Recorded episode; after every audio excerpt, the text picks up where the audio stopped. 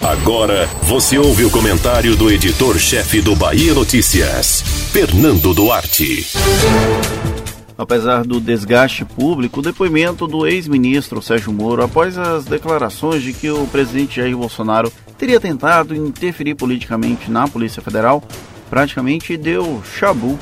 Mesmo que fique implícito que Bolsonaro agilizou a saída de Maurício Valeixo da direção-geral por interesses pouco republicanos, o discurso do presidente consegue encaixar na capacidade argumentativa dos próprios apoiadores e esse número continua barulhento, ainda que tenha sofrido sucessivas desidratações. O conteúdo do depoimento não surpreendeu. Foi uma repetição mais detalhada e formal do discurso de despedida de Moro do Ministério da Justiça e Segurança Pública. Para quem acredita no paladino que outrora foi juiz, a pecha de que Bolsonaro cometeu ingerência política com a PF funciona as supostas provas sugeridas pelo ex-ministro não apareceram, apenas consta o relato dele contra a versão do presidente. Tal situação causa burburinho político, mas está longe de provocar algo além de arranhões na imagem do chefe do executivo.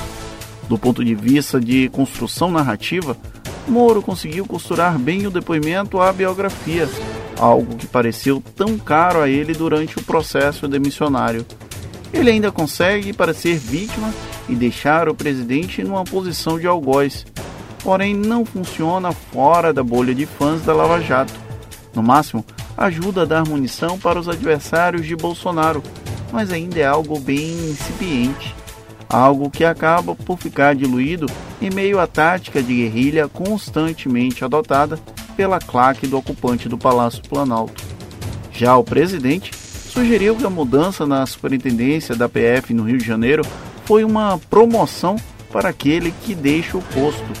Foi a desculpa perfeita que impede uma responsabilização pelo fato de interferir na corporação. Como no Brasil fatos viraram uma questão de fé, nada mais justo do que tapar o sol com a peneira. Ou seja, pode-se até gastar saliva, mas nada vai mudar a convicção de que o morador da Alvorada é inocente.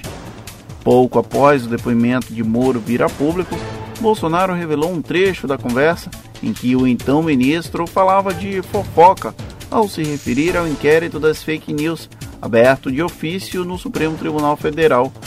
É uma bomba com a mesma potência da utilizada pelo ex-ministro.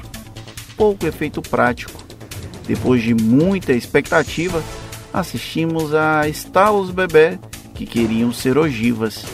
Por enquanto, Moro e Bolsonaro vão seguir retroalimentando as narrativas e nós, como espectadores, assistiremos a essa guerra de meninos.